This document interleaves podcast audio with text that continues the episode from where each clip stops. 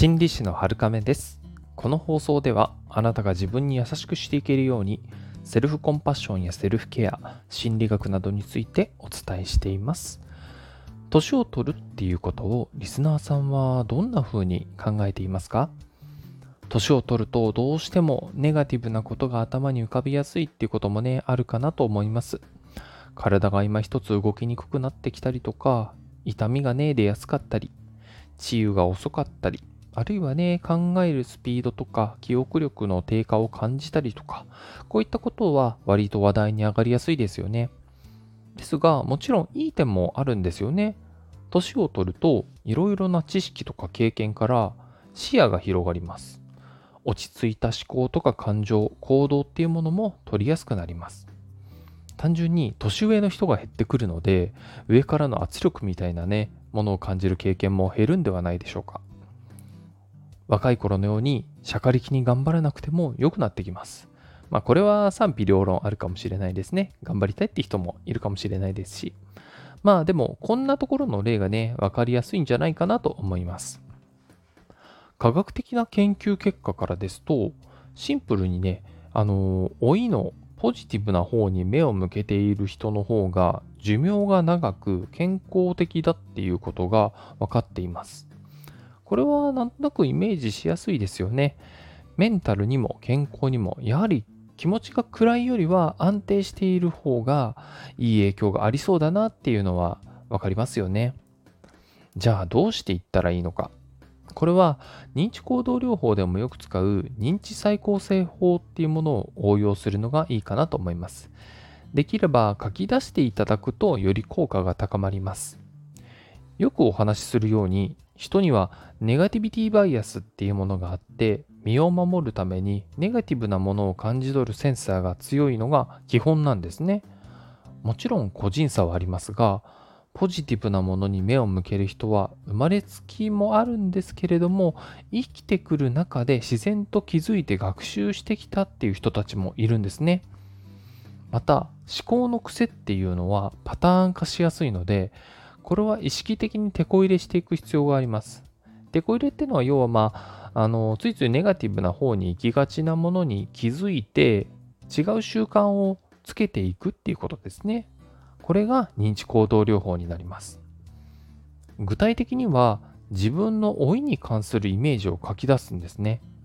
そしてそこで終わらずに他に考えられることはないか、他の視点はないかっていうふうに自分で思いつくもの、自分の視点で考えられるものを書き出します。そしてその考えに自分で取り入れられる程度を100点満点で点数をつけていきます。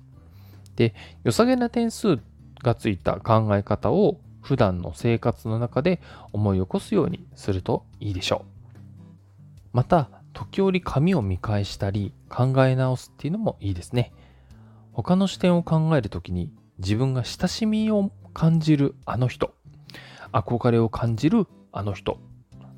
または実在の人物でなくてもあのキャラクターとかならどう考えるだろう？っていうのも効果的なんですね。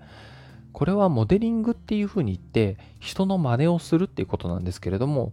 好意を持っている人だとより効果的ですのでこれも、えー自分の他の考えをね書き出すときに使っていくといいと思います。例えばそうですね一例を挙げるとするとまあそうですね老化に伴って関節が痛くなってくるなってついつい考えがちだと思うんですけれどこれについて認知再構成していくんですね。えーそうですね関節が痛いから逆にこうもっとこう温める時間お風呂にゆっくり浸かる時間を取った方がいいなとかあとは逆にこう運動をしっかりして体を作っていく必要があるなとか運動も時間をかけてあの負荷をね軽いのからゆっくりやっていく必要があるなとかそうするとこの運動をするとかそういう健康のことに関して語り合えるねあの仲間を作れるかもしれないなとかあとはそのついこういうみんな共通の誰しも年を取ると起きることなので、こういうのを話題のきっかけにして友達作りに活かせるなとか、あ体が痛いからこう温泉とかね、えー、銭湯とかサウナとかそういったところに行って楽しむ時間を前より増やしてもいいなとか